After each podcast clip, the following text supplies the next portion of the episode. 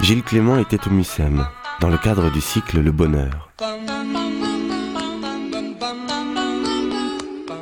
Nous l'avons rencontré pour discuter avec lui écologie, de la nécessité de vivre autrement, de la manière dont les questions écologiques ont été disqualifiées et retournées par les tenants du capitalisme. Gilles Clément est jardinier, paysagiste. Penser avec Gilles Clément, c'est le faire à partir du jardin. Un jardin planétaire et en mouvement permanent. Quelques ouvrages de Gilles Clément, L'alternative ambiante aux éditions Sens et Tonka et Abécédaire, également publié aux éditions Sens et Tonka. 58 minutes avec Gilles Clément.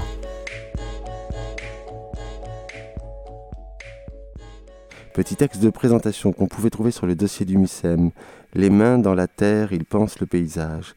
Né en 1944, Gilles Clément est l'un des plus grands paysagistes français, en même temps qu'un écrivain, un poète et un théoricien engagé du paysage.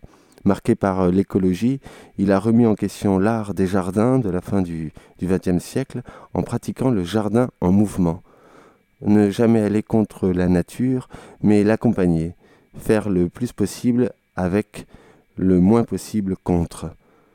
Ce qu'il s'applique à faire dans la Creuse où il vit, à Versailles où il enseigne et partout ailleurs. Et Gilles Clément euh, est avec nous euh, pour un entretien de 52 minutes. Bonjour Gilles Clément. Bonjour. Alors je, on pouvait entendre dans cette petite présentation euh, écrivain, moi je dirais philosophe volontiers.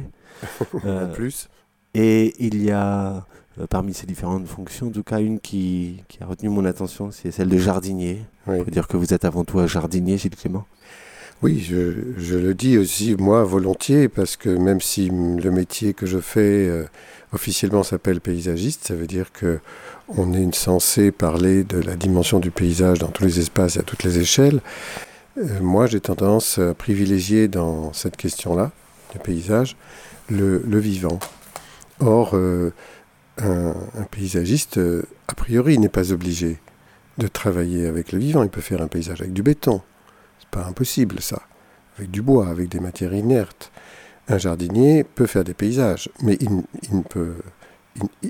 le fait toujours, en tout cas, avec du vivant. Donc, comme je privilégie cette dimension, je préfère dire que je suis jardinier et puis j'ai un jardin. Et puis, vous avez publié de, de nombreux ouvrages, et j'en ai trois sous les yeux.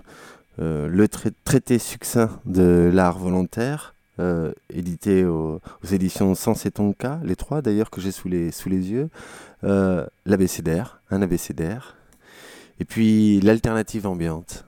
Alors si vous le voulez bien, je vous propose qu'on déplie quelques idées de, de l'alternative ambiante, et notamment par commencer par le début en fait, cette question de l'avènement de l'écologie euh, ou l'avènement écologique.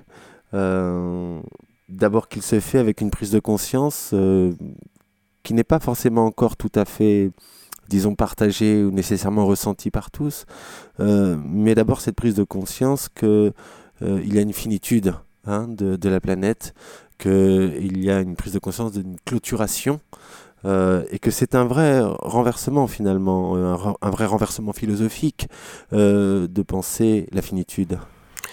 Oui, c'est oui, pour ça que je dis que c'est un choc.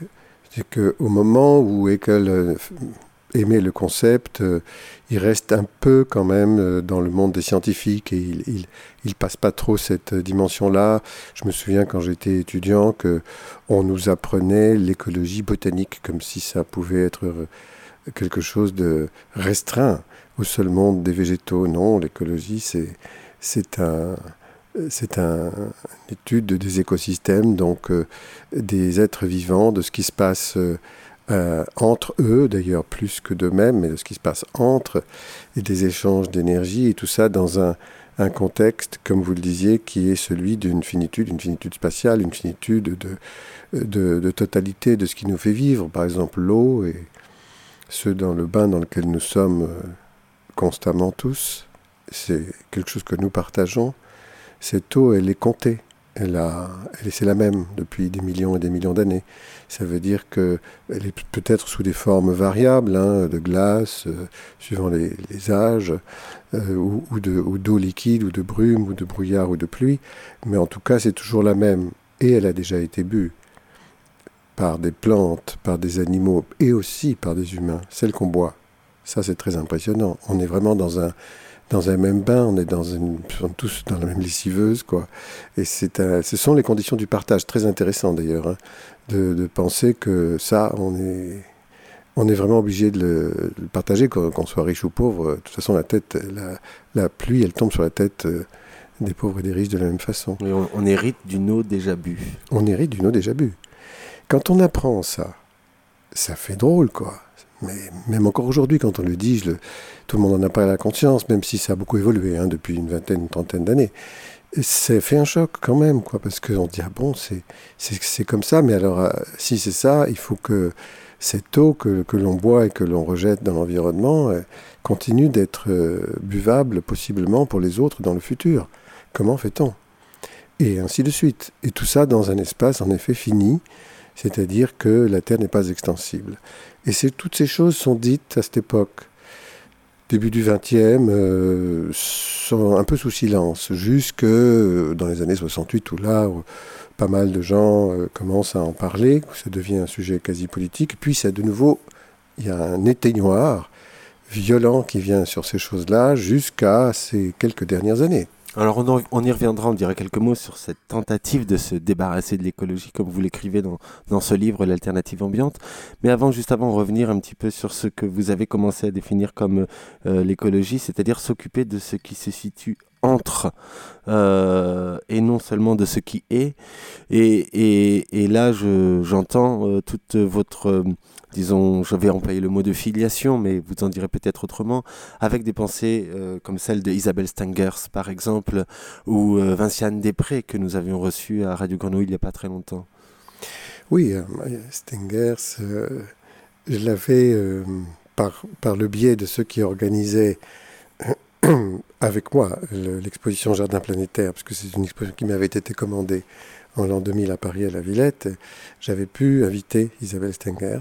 Elle était venue dans un débat et puis euh, on a eu un entretien télévisé où elle apparaissait, où elle parlait et où elle donnait euh, son, sa vision du monde et en particulier quelque chose qui m'avait frappé et, pas mal intéressé, qui est euh, la création du mot nature. La création du mot nature par les Grecs anciens et le fait que c'était le désir en créant ce mot de sortir d'une sorte d'état fusionnel ou de superstition et, et de, enfin, dans un cadre d'un polythéisme complexe où finalement tout ce qui arrive et qu'on ne comprend pas très bien euh, provient du, du, panthéon en question.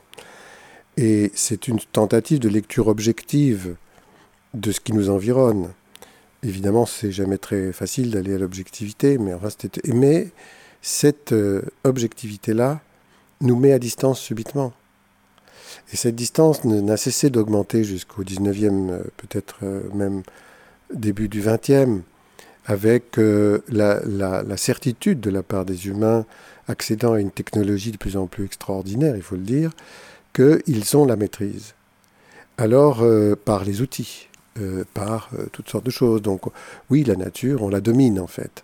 On n'en fait donc pas partie on est à distance. Et le mot environnement est un mot tragique. C'est exactement ce qu'on n'aurait pas dû utiliser. C'est une traduction littérale et euh, comme ça un peu assez stupide en fait de environment qui veut peut-être dire quelque chose d'un tout petit peu plus subtil en anglais, j'en sais rien. Mais nous, ça nous met avec ce mot-là en position de nous tenir à distance. L'environnement, c'est aux environs. C'est pas nous. C'est autour. Oui. C'est autour. Alors que medio ambiente, ça veut dire le milieu ambiant. On aurait pu choisir le milieu ambiant comme les, les, latins ont choisi medio ambiente, c'est comme beaucoup plus approprié pour signifier que nous sommes dedans, tous ensemble, dedans. Nous sommes aussi des êtres de nature. L'écologie nous amène à reconsidérer tout ça.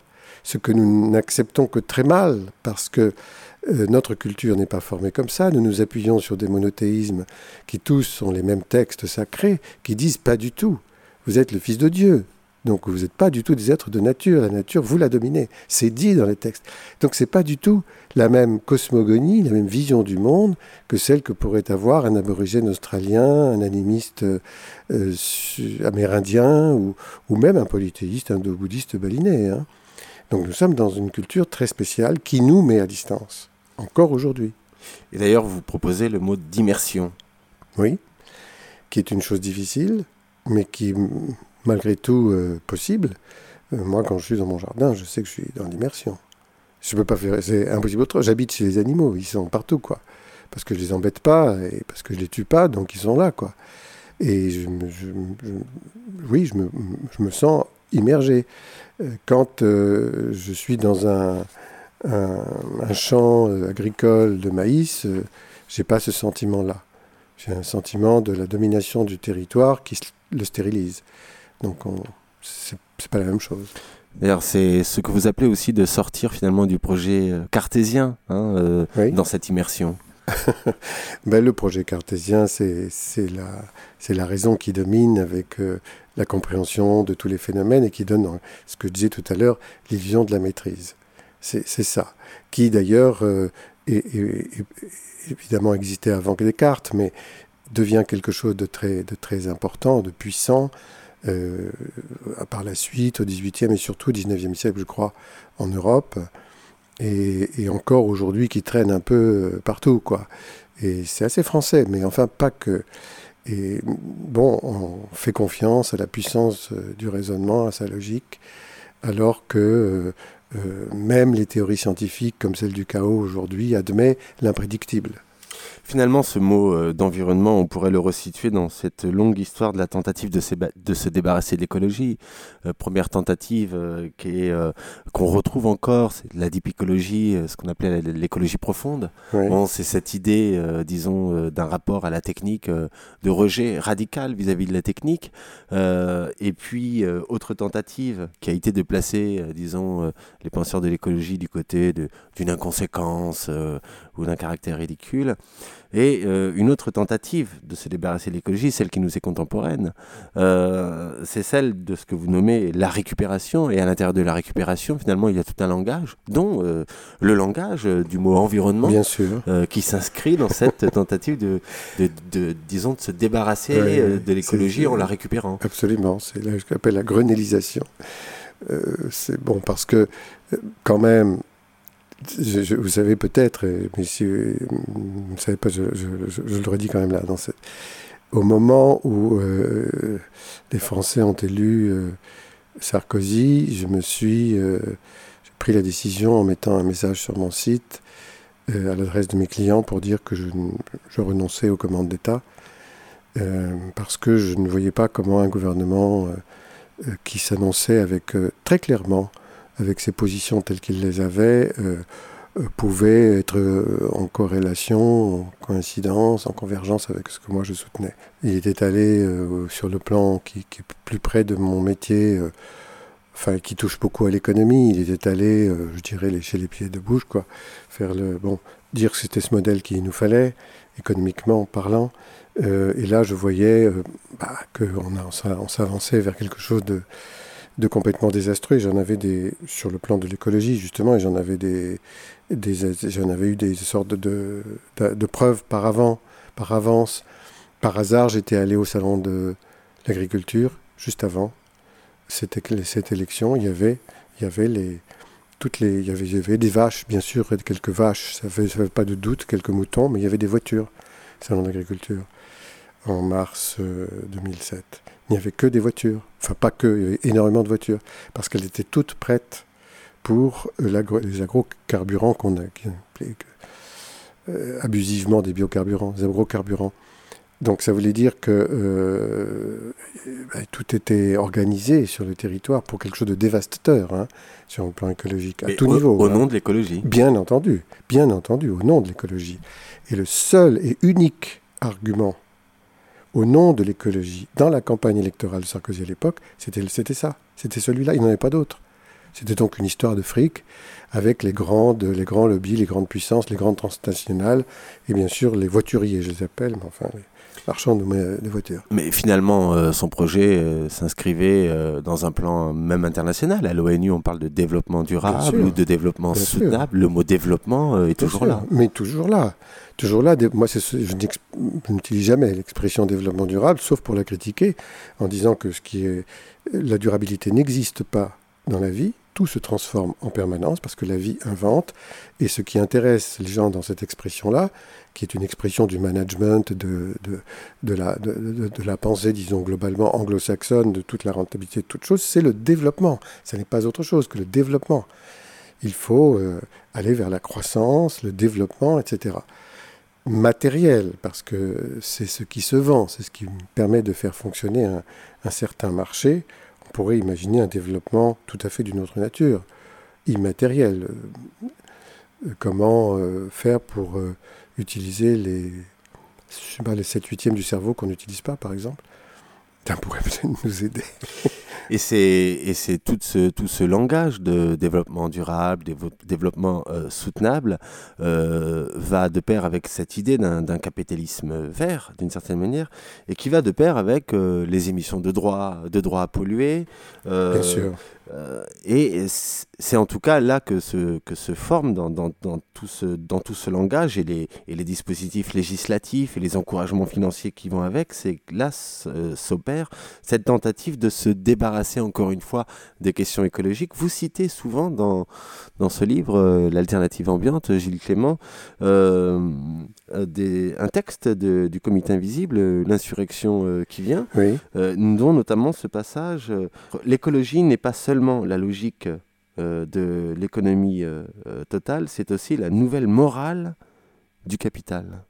L'écologie comme nouvelle morale du capital. Oui, parce que c'est récupéré. Bon, mais là, le, le, comité invisible et l'insurrection qui vient, c'est un livre très intéressant, mais qui exagère. Hein. Je l'apprécie beaucoup parce que c'est une pensée libertaire vraiment, vraiment intelligente dans ça, avec cette liberté qui est possible encore aujourd'hui chez nous. Mais je ne suis pas forcément d'accord avec tout ce qui est dit.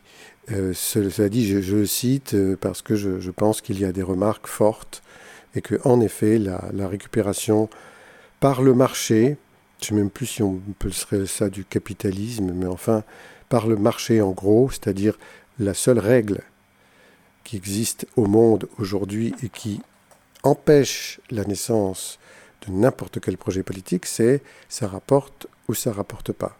Ça rapporte, ça tue 20 millions d'habitants, on s'en fout, on le fait, ça rapporte. Ça ne rapporte pas, ça pourrait sauver ou aider 20 millions d'habitants, ça n'a aucun intérêt, ça ne rapporte pas. Et il n'y a, pas, pas d'éthique, il n'y a pas de pensée, il n'y a pas de morale, il n'y a pas de projet politique, il n'y a absolument rien. Il y a juste la planche à calcul. C'est tout. Et d'ailleurs, euh, ce qui se passe aujourd'hui, c'est-à-dire cette espèce de désespérance qui vient de... On, ne sait pas où on va parce qu'il n'y a pas de rêve, parce qu'il n'y a même pas de projet politique, explique pas tout, mais une partie du, désastre, de la désespérance qui s'empare de jeunes qui sont parfois eux-mêmes un peu décérébrés et qui vont euh, se, dire, dès qu'ils vont tomber sur un prédicateur euh, dingue, Ah, voilà de l'espoir, j'y vais, et il part en Syrie et il va s'armer. Euh, finalement, vous, vous, insistez à plusieurs reprises pour rappeler que euh, qu'il ne peut pas y avoir de, compatibilité, entre une vraie pensée de l'écologie et d'une certaine manière le capitalisme. Non, ben, il n'y en a pas parce que euh, l'économie écologique, qui est l'économie de la nature, est une économie de la non-dépense. Or, l'économie capitaliste, elle est basée sur la consommation et l'endettement. C'est une économie du malheur pas du tout une économie de l'équilibre. Il faut mettre les gens dans la difficulté. Sinon, ils ne sont pas prisonniers du, système économique, ils ne vont pas consommer, ils ne vont pas s'endetter, ils ne vont pas avoir le devoir de rembourser, ils ne seront donc pas robotisés, on ne pourra pas en faire des consommateurs à sa guise. C'est très bien fait, ce modèle. Il est tout à fait clairement apparent chez les exploitants agricoles, que l'on endette, en, les obligeant à acheter des machines extravagantes, surdimensionnées, des quantités de produits, et aussi bien de médecine que d'engrais, que d'intrants divers, de tout ce qu'on voudra, des hangars considérables. Quand ils sont bien endettés, quand on leur a dit qu'ils ne pouvaient rien faire s'ils n'avaient pas 200 hectares minimum, tout ça est faux, hein, c'est complètement une construction, et on les oblige à faire certains produits et pas d'autres, même si ça ne va pas dans le climat, ça n'a aucune importance. Ils sont obligés de le faire parce que c'est vendu par des, des grandes multinationales qui ont le pouvoir avec les banques. Et à partir de ce moment-là, s'ils font ça, ils peuvent toucher les primes qui leur permettent de rembourser les emprunts, mais qu'ils ne rembourseront quand même jamais, car il faut qu'ils soient endettés toujours pour être serviles, servants toujours. Alors, on peut déplacer ce modèle-là à d'autres niveaux, à, toutes les, à tous les petits endettements. Hein. Voilà comment on se trouve asservi. Un arbre, il dépense pas l'eau qu'il n'a pas, il perd ses feuilles en disant j'attends. Puis quand l'eau reviendra, je, je repousserai. Ils font pas, la nature ne fait pas ça. Jamais. Elle s'arrange. Il y a des régulations, il y a des équilibres en permanence. C'est-à-dire que l'économie naturelle n'a absolument mais rien, rien à voir. Et pourtant, ça dure, et ça dure depuis extrêmement longtemps, et ça a évolué, ça a changé, sauf que ça s'est toujours adapté biologiquement, je dirais presque intelligemment. Nous, nous pensons que nous sommes les maîtres, mais en réalité, bon, ben, on sait bien que c'est une, illusion, mais dans ce système de l'idée de la maîtrise, il y a ceux qui sont plus forts que les autres, et ceux qui sont plus forts que les autres, ils manipulent tous les autres. Euh, sur ce point, ceux qui sont plus forts que les autres, euh, cela pourrait nous ramener à, la différence entre Lamarck et, Darwin, euh, qui est assez importante et j'aimerais qu'on en parle un petit peu parce que ce que nous connaissons, c'est beaucoup Darwin, alors que c'est une autre vision. de celle de Lamarck. oui, elle, est vraiment, elle est vraiment très différente et en même temps, je dirais que c'est plutôt les darwiniens qui ont fait la différence parce que Darwin lui-même vers la fin de sa vie, avouait qu'il était quand même assez d'accord avec Lamarck. il avait d'ailleurs lu euh, Lamarck, évidemment, quand il est parti sur le Beagle faire le tour du monde. Et c'est quelqu'un qui avait une expérience de terrain que Lamarck n'avait pas, mais Lamarck avait une étendue d'études que, Darwin n'avait pas. Et surtout, Lamarck a été le premier 50 ans avant Darwin à faire une proposition qui était la théorie de l'évolution. C'est lui qui l'a inventé, la théorie de l'évolution. C'est pas, pas Darwin. 50 ans, c'est énorme, hein, surtout à cette époque-là. Donc, au fond, ce que dit Lamarck quand il étudie tout ça, il dit voilà, euh, on, on hérite de quelque chose qui est l'inné, mais cet inné se transforme au courant de la vie et euh, ça devient quelque chose que nous transmettons à notre descendance. C'est la transmission des caractères acquis. Ça s'appelle le transformisme. C'est la théorie évolutionniste du transformisme lamarckien. Violemment combattu, euh, pas forcément par Lamarck, comme je le disais directement, mais par les Lamarckiens, ça oui, disant pas du tout, pas du tout, euh, la nature dispose d'un certain nombre de possibilités. Les, les darwiniens qui le... Euh, pardon, les darwiniens, je, me suis trompé peut-être, les darwiniens qui, défendent la position de Darwin en l'exagérant. La nature, euh, ce que dit Darwin, c'est la nature euh, dispose d'un certain nombre de possibilités et le milieu sanctionne. L'évolution, euh, le mécanisme de l'évolution, mais est, quelque chose qui au fond élimine. Tri. Tri. ceux qui sont bons passent, les autres sont, ne passent pas. Ils sont pas bons, ben ils sont pas bons, ils sont pas faits pour ça, disons. C'est pas forcément un jugement de valeur, mais c'est ils sont pas adaptés, donc ils disparaissent. Voilà. C'est comme ça que ça.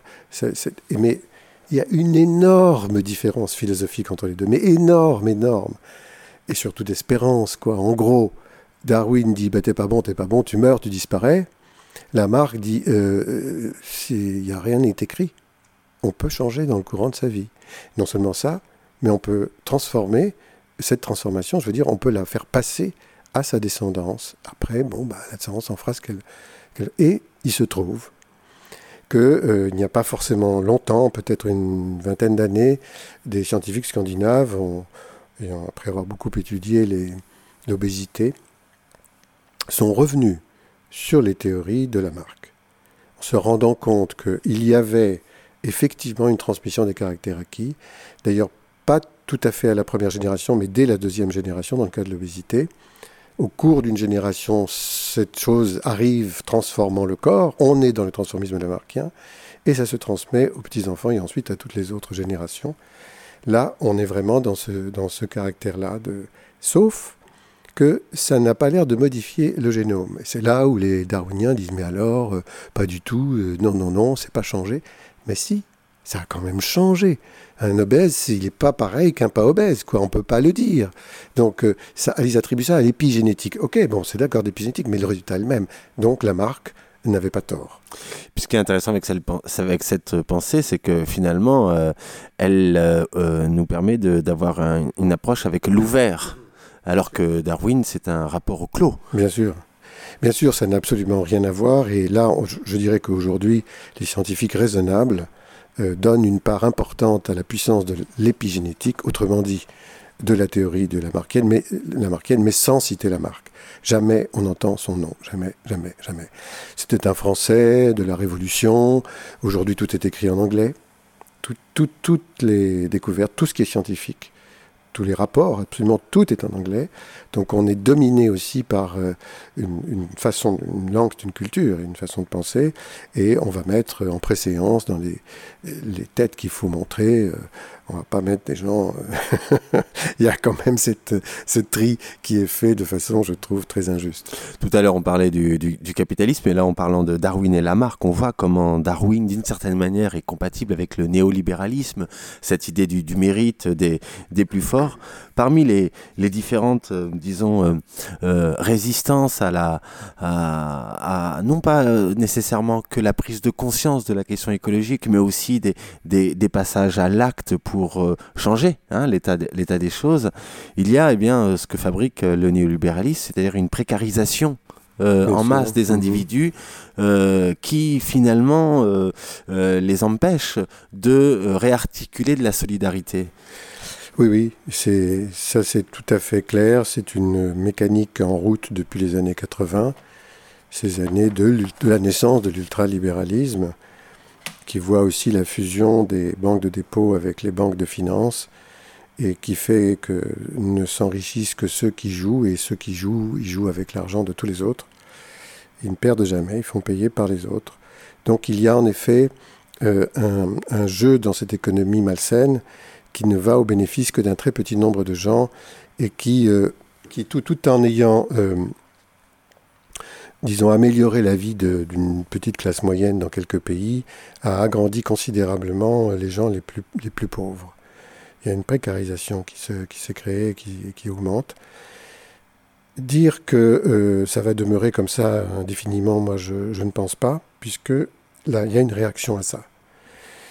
Il y a une réaction à ça c'est-à-dire que les, les gens euh, qui sont dans la difficulté, qui ne sont pas forcément euh, sans, sans bagage, hein, qui, ont des, connaissances, qui ont une intelligence, qui ont une puissance d'analyse, euh, qui se disent, bon, on ne nous regarde plus, on ne nous offre plus rien, on ne peut plus vivre comme ça, alors nous, nous allons faire quelque chose. Et tant pis, si nous sommes hors la loi, nous allons faire pour vivre.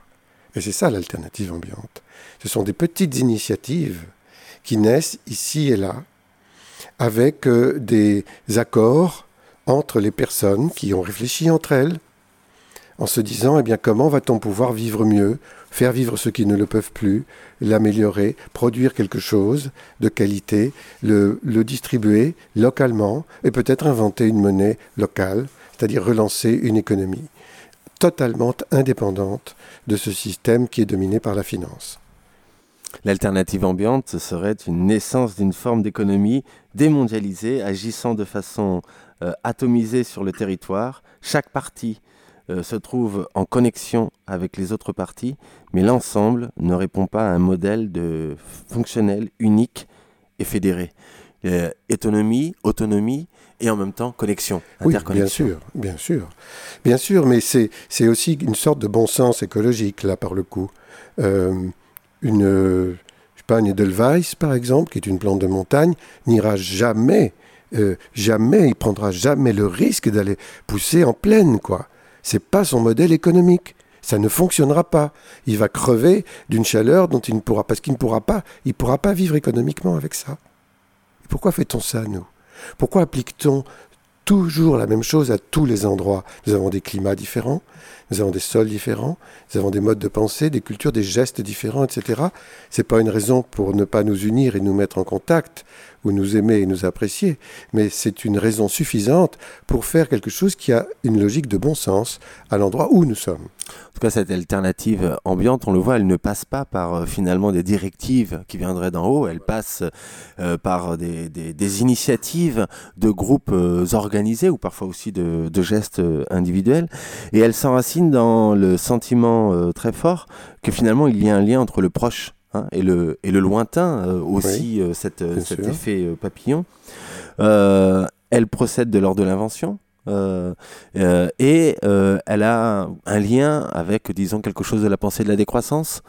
la décroissance, peut-être vous pourriez nous en dire quelques mots sur la décroissance parce que euh, il m'a semblé que la décroissance était un terme qui, euh, disons, sur lequel on a voulu faire subir la même chose que l'écologie, c'est-à-dire cette même tentative euh, de discréditer la décroissance. Bien sûr, bien sûr, c'est très très mal vu la décroissance parce que on estime qu'il n'y a que la croissance qui puisse faire vivre les humains, mais ça c'est complètement absurde là aussi. Ça n'a pas, ça n'a.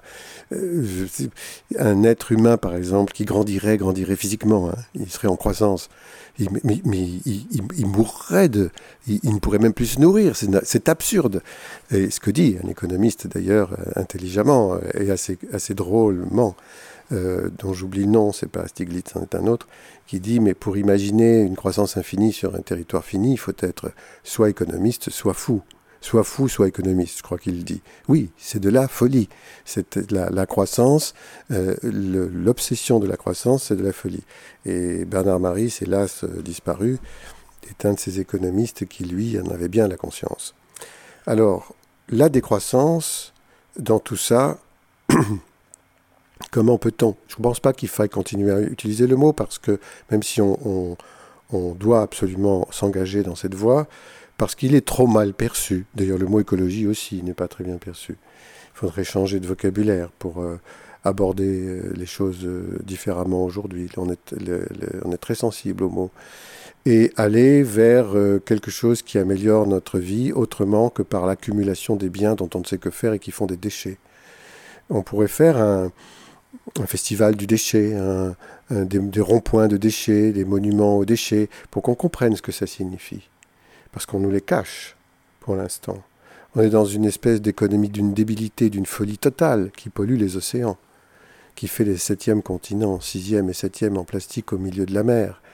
Euh, on, met des, substances radioactives euh, souterraines, quoi. La poussière est sous le tapis, on se, on se bouche les yeux. C'est lamentable. C'est d'une grande, grande bêtise. Donc on pourrait faire quelque chose de, tout à fait euh, différent et euh, aller dans l'amélioration d'une manière de vivre. Je pense qu'aujourd'hui, un pays comme la Bolivie, pas tout le monde là-bas, mais une partie, a, a, fait un choix intéressant. Et l'un des membres du gouvernement, je ne sais plus lequel, disait récemment, voilà, l'alternative aujourd'hui, c'est faire de l'argent ou vivre. Résumé, synthèse parfaite. C'est aller vers vivre. C'est très étonnant d'ailleurs de voir comment en Amérique latine il y a une prise de conscience euh, très très forte, notamment en Amérique euh, latine centrale. D'ailleurs, vous êtes ici pour euh, un cycle qui a pour titre Le bonheur, quel bonheur Et comment ne pas penser à une expression du buen vivir, qui est cette expression qui vient justement d'Amérique latine qui est très importante. Et là, j'étais dans, je suis venu dans le train, là, dans un train étonnant, qui, qui, est sans réservation, comme ça existe encore un petit peu entre Bourges et Lyon. Et je me suis trouvé en face d'un étudiant en droit qui, est, qui, qui vient d'épouser une haïtienne. Alors il me dit avoir été sept fois en Haïti et qu'il est plutôt dans les montagnes. Dans la ville, les gens sont pauvres et malheureux. En montagne, ils sont très, très, très pauvres, pas du tout malheureux. Pas du tout malheureux. Ça laisse, lui, ça le laisse pour toi. Hein. Il, est, il est étonné, quoi. Et quand on y parle avec ces gens-là, il leur dit non, non, ils sont très heureux mais parce qu'ils font quelque chose qui, qui, déploie en eux leur, créativité, ils fabriquent des objets, leur, dimension artistique. Est-ce qu'on pense à ça quand on parle du développement? Ils fabriquent des choses tous les jours, avec, ils bricolent, ils m'ont parlé de roues pour des voitures faites avec des bouts de tissu, quoi. C'est rigolo. En même temps, c'est ça peut, ça peut faire de la peine. Ça leur fait pas de la peine du tout à eux. Ils sont dans un autre rapport au monde. Ils arrivent à vivre et surtout ils font la fête. Et aussi parce que sans doute ils n'ont pas perdu leur savoir-faire. Quand nous, nous perdons euh, un certain nombre de savoir-faire, il y a euh, bon, typiquement euh, cette, cet exemple du, du purin d'ortie, hein, c'est ça, oui, le purin d'ortie, interdit en mhm. France. donc là, voilà un savoir-faire. sur lequel, d'une certaine manière, qui nous est retiré. et c'est tout un ensemble de savoir-faire que nous perdons. Et moi, je crois beaucoup à cette pensée de, de Bernard Stiegler, qui pense que euh, en perdant les savoir-faire, on perd aussi le savoir-vivre. Oui, bien sûr. Oui, on avait parlé d'ailleurs avec lui, on avait fait un débat là-dessus, c'était très très intéressant et on, converge sur ce, sur ce plan. Aujourd'hui, le législateur en France a un peu changé par rapport aux questions des PNPP les PNPP sont les produits naturels peu préoccupants. C'est quand même eux qui ont inventé, c'est invraisemblable, c'est comme ça. Et donc le purin d'ortie en fait partie. Ils ont fini après un amendement qui est paru en 2010. La loi était, l'interdiction était en 2006, donc quatre ans plus tard ils ont amendé et c'est autorisé. Sauf que c'est continue d'être euh, parmi les produits euh, phytopharmaceutiques en France. Or, ça, c'est interdit par l'Europe. Donc, la France étant en Europe, il y a toujours une épée de Damoclès quelque part, là, s'ils veulent encore embêter les gens. Mais euh, normalement, on peut, on peut maintenant faire ça. Mais enfin, il a fallu qu'on se batte, qu'il y ait des articles. Moi, j'ai fait un jardin d'ortie à Mel, et on fait du purin d'ortie, euh, et on le donne gratuitement, hein, sinon on serait allumé euh, tous les vendredis pour le jour du marché, etc. Mais enfin, ça, c'est la question même de l'accès à la gratuité c'est interdit. Cette loi, ce sont des lois d'accès à la gratuité. Donc euh, ça menace encore plus ceux qui n'ont pas d'argent que tous les autres. Les riches, ils s'en foutent. Mais, mais ceux qui ont, pourraient faire leur potager dont ils ont besoin pour vivre, en ayant accès à quelque chose qui renforce l'immunité de leurs plantes, sans avoir acheté des produits qui en plus sont dégueulasses et toxiques, mais qui va leur coûter de l'argent. On les en empêche? Mais c'est inadmissible. On empêche de récupérer les graines de les plantes que l'on a cultivées soi-même. C'est interdit pour les agriculteurs. Chez soi, dans son jardin, on peut le faire presque en cachette, mais officiellement, c'est interdit. Mais comment en est-on arrivé là? C'est la mainmise sur euh, la nature, avec tout le bien commun, sur le bien commun, et avec un, un privilège donné à ceux qui ont la possibilité de breveter, c'est la marchandisation de la diversité, c'est inacceptable. Alors dans, dans, dans, les composantes de cette alternative euh, ambiante, on parlait les inventions, les, les initiatives euh, qui, se, qui se multiplient, et puis il y a aussi euh, ce qui commence à devenir voilà, très, très, très, très remarqué, les ZAD, Notre, Notre-Dame-des-Landes, à Sivens, il y a ces, ces, ces phénomènes qui, enfin ces, ces initiatives qui, elles, euh, ont, une modalité d'action qui est une modalité d'action, disons, un petit peu plus violente dans la mesure où elle s'oppose euh, à l'avancée euh, de la logique néolibérale, de la logique d'extraction d'une certaine manière. Comment vous, vous percevez ces initiatives qui se multiplient, Notre-Dame-des-Landes, Sivens, aujourd'hui Marseille et, ailleurs d'ailleurs, cela se multiplie? C'est exactement le, le, résumé fait par euh, cet homme du, gouvernement d'Evo Morales, euh, c'est faire de l'argent ou vivre. Eux, ils ont dit on veut vivre. On veut vivre dans le, bocage euh, de Notre-Dame-des-Landes, on, veut vivre dans la plaine de Sivens, on veut vivre dans le square de Marseille, on veut vivre. Vous, vous nous mettez quelque chose qui va détruire tout le paysage, qui va nous empêcher de vivre, nous, qui ne va pas forcément faire vivre plus de gens, du tout, contrairement à ce qu'on nous dit, bien entendu.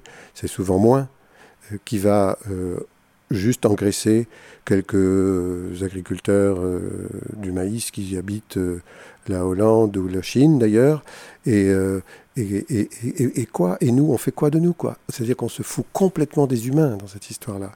Et qu'est-ce que c'est l'aéroport Notre-Dame-de-Lande Imaginez il y a 30, 40 ans, je ne sais plus combien d'années, dans une époque où on était dans une expansion par rapport à, aux échanges. Euh, hein. C'est un rêve euh, euh, économique qui est, capturé par Vinci, qui va, qui va empêcher par tous les moyens qu'on ne le fasse pas, alors que c'est vérifié que ça n'a absolument aucun sens, même économiquement parlant, et que ça va forcément détruire. Alors, il est tout à fait naturel qu'il y ait des gens qui ont très bien compris ça, l'ont analysé. Il n'y a pas d'ailleurs que ces gens qui sont ceux du terrain de la ZAD. Il y, a des, organismes lointains qui sont venus à la demande des uns des autres et qui ont dit bah oui non c'est idiot, il faut pas faire ça. Et ça fait rien, ils s'entêtent. Il y a des vies en jeu, mais qui sont parfois la vie de ceux qui sont des politiques qui ont signé et qui voudraient aujourd'hui bien avoir, bien pouvoir retirer leur signature et qui ne le peuvent sans doute pas. Mais aujourd'hui, la, conscience écologique, elle semble très largement euh, partagée, euh, et on aurait pu s'attendre à ce que l'écologie politique, euh, d'une certaine manière, existe aussi dans, dans le champ, disons, des, des, partis politiques, mais qu'elle existe de manière très très forte.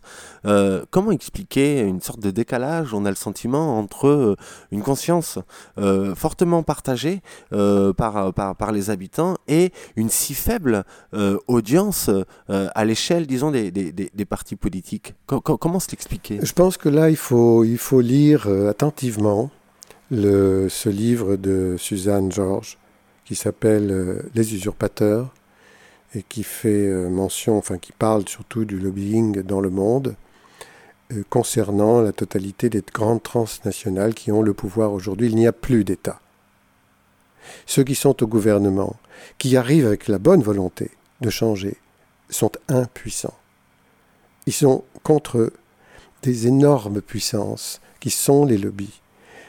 Hollande est arrivé avec euh, quelques idées euh, pour lesquelles on a d'ailleurs euh, été d'accord, un grand nombre, en disant bon, bah, il, ne, il ne peut pas. Il ne peut pas, à moins de faire quelque chose qui serait une espèce de crack, un choc à toutes sortes de niveaux. Il faut que la décision soit prise aujourd'hui vraiment dans ce changement nécessaire, indispensable, pas seulement par un petit pays comme la France, mais par aussi bien les grands qui dirigent. Mais ils ne veulent pas de ça. Ils ne veulent pas de ça. Parce que ce sont eux qui sont les, les propriétaires, c'est pas le mot, mais les, ce sont sur leur territoire que, que s'installent ces grandes multinationales, aux États-Unis par exemple. Donc c'est pas par là que ça va commencer.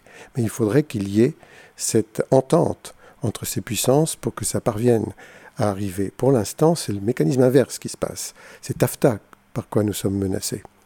Mais Gilles Clément, vous venez ici, euh, vous êtes venu ici au MUSEM pour parler euh, du bonheur. oui. Ben, le, le, le, bonheur là aujourd'hui ou le bonheur demain alors euh, Aujourd'hui, espace de bonheur quoi, dans votre jardin Le bonheur, c'est un, c'est un moment, comment dire, c'est fugitif, c'est pas tout le temps. Euh, ça, ça n'a pas. L'espérance donne du bonheur. Donc il faut prévoir quelque chose d'heureux plus tard, c'est ça l'espoir, pour aussi vivre quelques moments heureux maintenant. J'aimerais qu'on parle un petit peu du, de la notion de jardin. Euh, jardin, qui, qu'on peut l'entendre aussi, qui veut dire euh, d'une certaine manière garder. Euh, et garder quoi Peut-être le sauvage, Gilles Clément, dans le, dans le jardin? La vie. La vie. La vie. Le, jardin, c'est un, enclos, c'est aussi la définition du mot, qui veut dire euh, historiquement pour nous, euh, dans toutes les langues dans lesquelles d'ailleurs ça a été, ce mot est arrivé, ça veut dire à la fois enclos et paradis. Donc on met au milieu quelque chose d'heureux, justement. Et on, veut protéger, c'est ce, pour ça qu'il y a un enclos, on veut protéger ça. Évidemment, ce, cette idée du, bonheur ou cette idée du meilleur change avec le temps, c'est pas toujours la même chose. Et c'est aussi pour ça que stylistiquement les jardins changent. Mais en tout cas, il y a, y a toujours là quelque chose de très précieux que l'on veut protéger. Et le jardinier est en principe quelqu'un qui vit avec ça. Donc il est presque toujours, il est heureux. D'ailleurs, dans l'abécédaire Gilles Clément, euh, au mot jardin, on peut lire territoire mental d'espérance. Oui. Quand on met une graine dans le sol, c'est pour demain. Il n'y a pas de nostalgie au jardin. On est tiré vers le futur, et on a, on a de l'espoir. Et en effet, il y en a, on n'est pas déçu, on est juste étonné parce que on attend quelque chose et il arrive autre chose. On attend quelque chose, ça arrive pas du tout, mais quelque chose l'a remplacé. Ou, bien c'est comme on l'avait prévu, sauf que c'est encore plus beau. Et, tout est étonnant. C'est vraiment quelque chose qui est vraiment un lieu de surprise, quoi. Euh, si, on, si, on, si on est euh, attentif au jardin, si on n'est pas juste un, un technicien de surface qui fait du nettoyage, mais si on observe, on est vraiment très intéressé en permanence. Et quand on jardine, on jardine avec des, des outils. Alors il y a donc des, des outils pour l'espérance comme la patience. oui, c'est un outil de jardinage, oui. C'est un outil de jardinage, mais on ne voit pas le temps passer au jardin. Alors la patience, euh, on l'a forcément. Vous avez euh, proposé des, des, notions de jardin planétaire euh, ou de jardin en mouvement. Euh, jardin planétaire, on, imagine un peu ce que cela représente, c'est-à-dire de, penser euh, euh, voilà, la, la, la, planète comme un seul jardin. Et que de penser c'est toutes ces, connexions. Lorsqu'on fait quelque chose dans un point A, ça agit sur un point B à l'autre bout de la planète. jardin en mouvement, de quoi s'agit-il? Jardin en mouvement, alors je reviens juste sur Jardin planétaire, qui est la, raison pour laquelle je me suis permis de dire, ben voilà, la planète est un jardin, c'est justement en me référant aux, définitions même de l'enclos. La planète est un enclos. Ce sont les limites de la biosphère qui constituent cet enclos. C'est le lieu du brassage planétaire, c'est la deuxième raison. Comme dans un jardin, on y met des choses qu'on amène de partout ailleurs dans le monde, et ceci historiquement il y a des milliers et milliers d'années.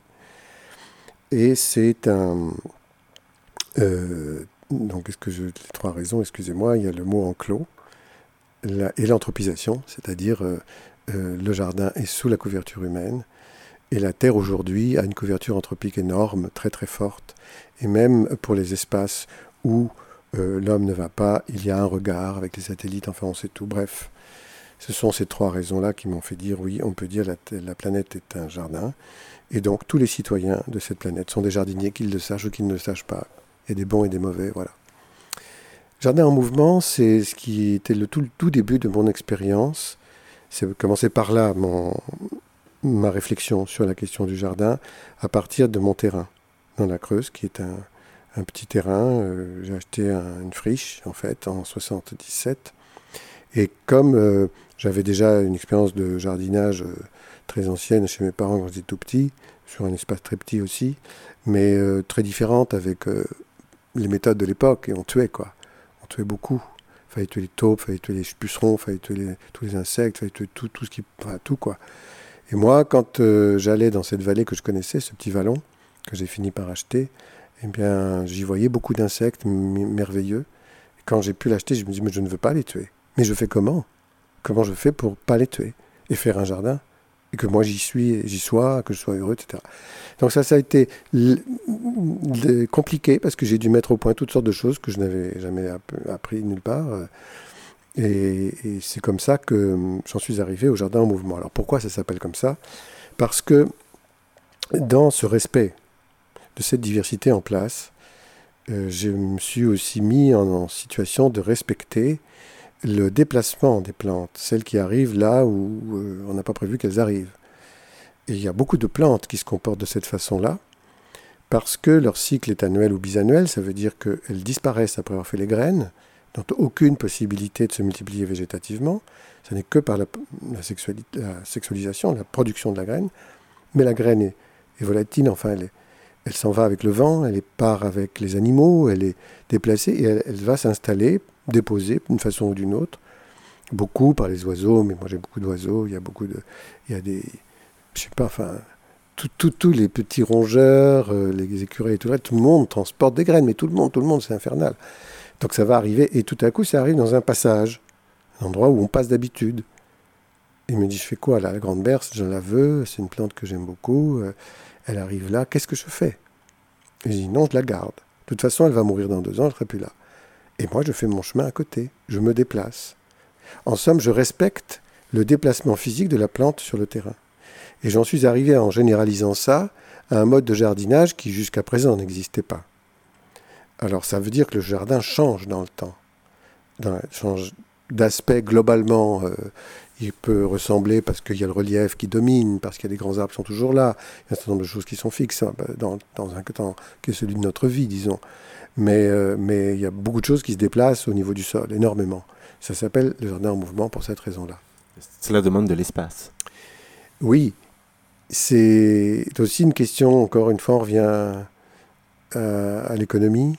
Euh, on, on, arrive à faire des choses qui, qui, ont une certaine résolution esthétique valable, enfin qui ressemble à un jardin vraiment, qui donne des fruits, des, légumes, etc. Mais qui ne demande pas de dépenses, en tout cas de dépenses d'énergie contraire, euh, excessives, et bien sûr aucun produit mortel. Il y a ce livre euh, traité succinct de l'art euh, involontaire et, là vous vous intéressez finalement au paysage, Gilles, Gilles Clément. traité succinct de l'art volontaire, c'est un hommage finalement au, hasard. Oui. D'une certaine manière. Et à quelque chose qu'on pourrait, que je nommerais de, l'art pauvre, l'arte povera. Mhm. et alors, moi j'ai été assez frappé, enfin frappé en tout cas, par euh, parmi les différentes photographies que vous proposez dans cette euh, classification de, l'art involontaire, euh, dans la partie érosion, vous proposez une image village de Totira après le passage du cyclone Vena à Tahiti en France. Oui. Oui, j'avais été très frappé. Ben, c'est, délicat hein, de, faire ce, de mettre ça. Bon, c'est dans, dans les tas, quoi, dans les amas, dans les choses qui, euh, il y avait un amas de couleurs, de matière et de couleurs, qui composait un tableau que aucun paysagiste, aucun architecte n'aurait composé. quoi. C'était le hasard, c'était le résultat de, ce désastre. Et il y avait une esthétique euh, réelle qui, sortait de ça. Donc euh, sur ce cadrage, parce que c'était seulement ce cadrage-là, hein, d'autres morceaux de ce village, non. Donc j'ai pris la photo et, je la garde comme quelque chose qui est un tableau, alors que c'est un désastre. Mais on peut dire à ce moment-là, Salgado, quand il prend des photos euh, des mineurs dans les mines d'argent, d'or ou de. Qui est un photographe, bon, lui c'était un vrai photographe, c'est pas mon cas, moi c'est pas, pas, pas, mon métier, il fait des choses admirables, il, il y a une esthétique du désastre. Lui c'est répétitif, il fait que ça, puis c'est des corps humains. Là ce ne sont que des objets. Mais c'est un désastre, oui, oui.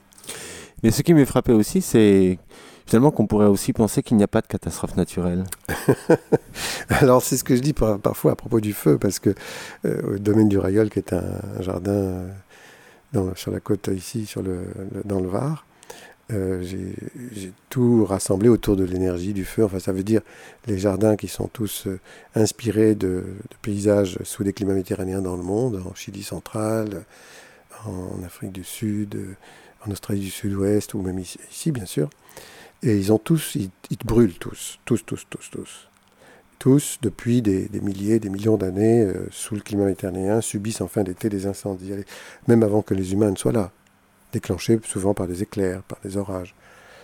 Et les plantes ont évolué, et ça c'est un processus très lamarckien. Euh, au début, sans doute, il y a eu des chocs darwiniens. Ça veut dire que certaines espèces ont dû être euh, éliminées sans pouvoir résister à ces chocs trop forts dans l'incendie.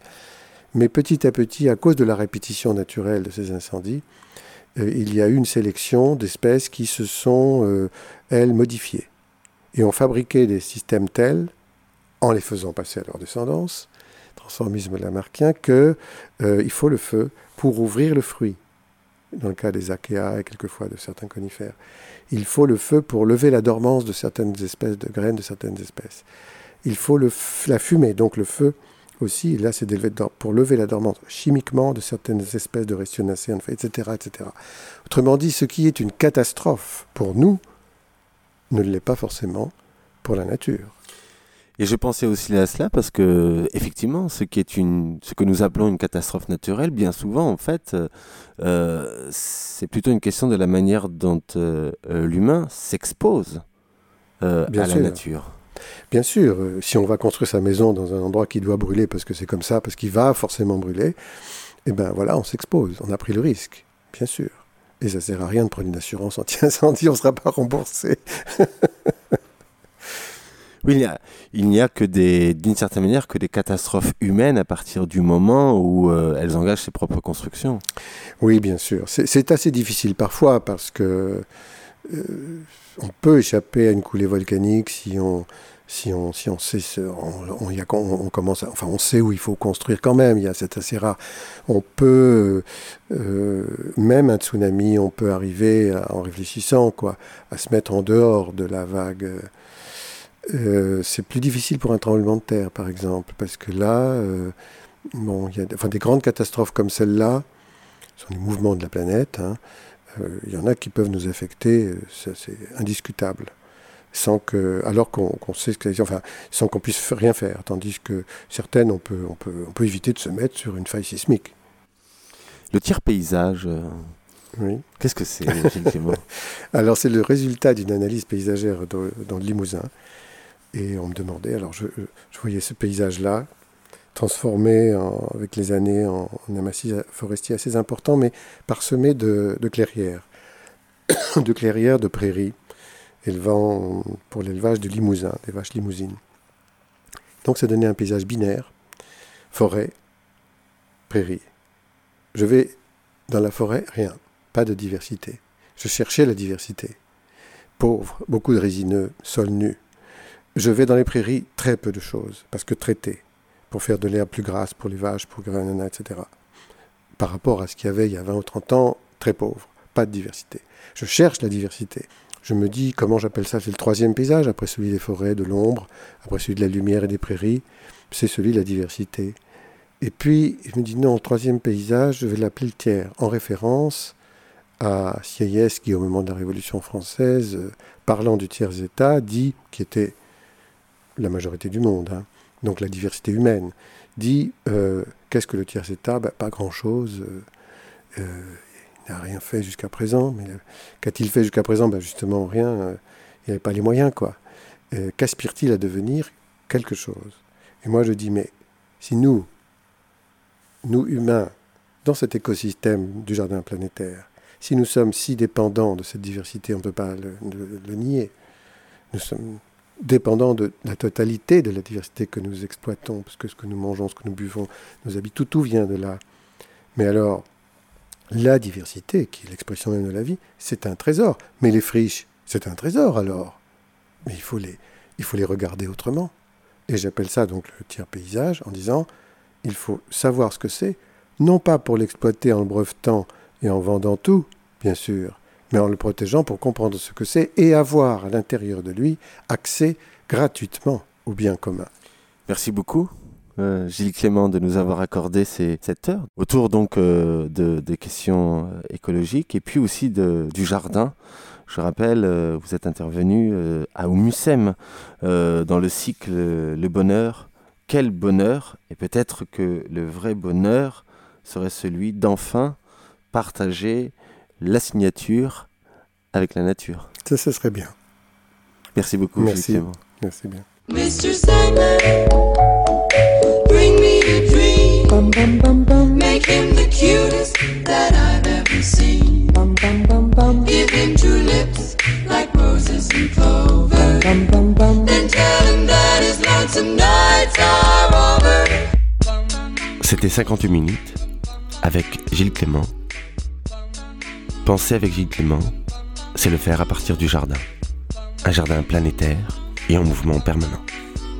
Quelques ouvrages, l'alternative ambiante, aux éditions Sens et Tonka, et ABCDR, également publié aux éditions Sens et Tonka.